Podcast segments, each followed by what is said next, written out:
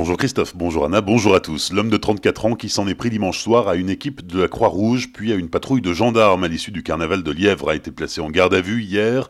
Lors de son interpellation, il présentait un taux d'alcoolémie de 3 grammes d'alcool par litre de sang.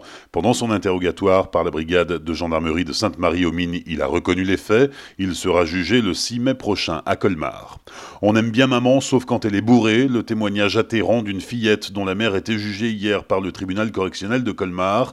La semaine dernière, cette célestadienne de 38 ans avait oublié d'aller chercher à l'école ses trois filles de 4, 8 et 9 ans. Les enfants s'étaient réfugiés chez une voisine où leur mère, ivre et particulièrement violente, est venue les récupérer vers 19h. Elle a été condamnée à un an de prison dont 6 mois ferme. Elle devra aussi se soumettre à des soins et suivre un stage de responsabilité parentale.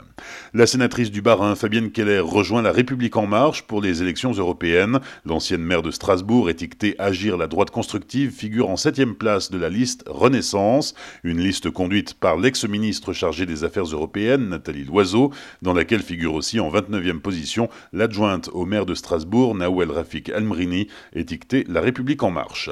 Fermeture de classe programmée à Ilsenheim, une décision redoutée par les parents comme par les enseignants et qui concernerait une classe de maternelle. C'est la seconde année que la commune est confrontée à cette situation.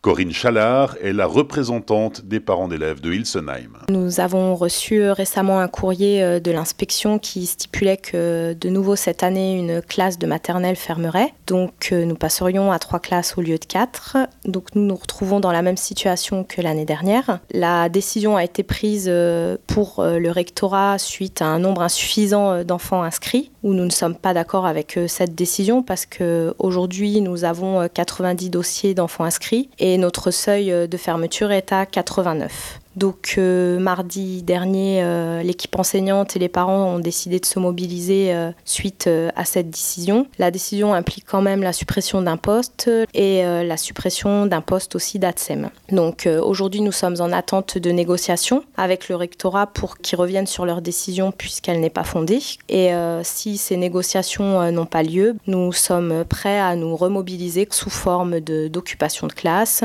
d'école morte et de blocage complet de l'école. Des propos recueillis par Franck Hiel, la décision définitive devrait être prise par le rectorat en juin prochain. D'ici là, les parents d'élèves espèrent bien obtenir gain de cause cette année encore.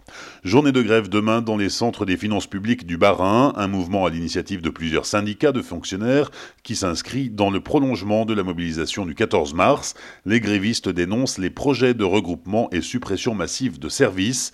Manifestation demain devant la direction régionale des finances publiques à Strasbourg pour échanger avec les L'hôpital de Célestat-Aubernais a un nouveau directeur, Manuel Klein, actuellement en poste au centre hospitalier de Sarrebourg, prendra ses fonctions le 1er juin.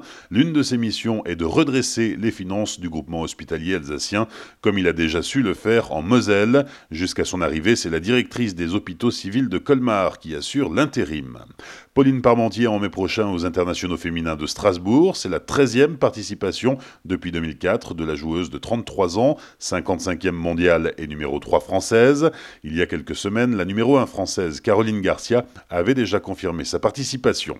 Enfin, hier à Strasbourg, le Parlement européen a adopté la fin du changement d'heure. Dans l'ensemble de l'Union européenne, en 2021, il n'y aura plus d'heure d'été ni d'heure d'hiver, mais avant cela, nous aurons tout de même droit à une heure de sommeil en moins ce dimanche, à 2 heures, il sera 3 heures.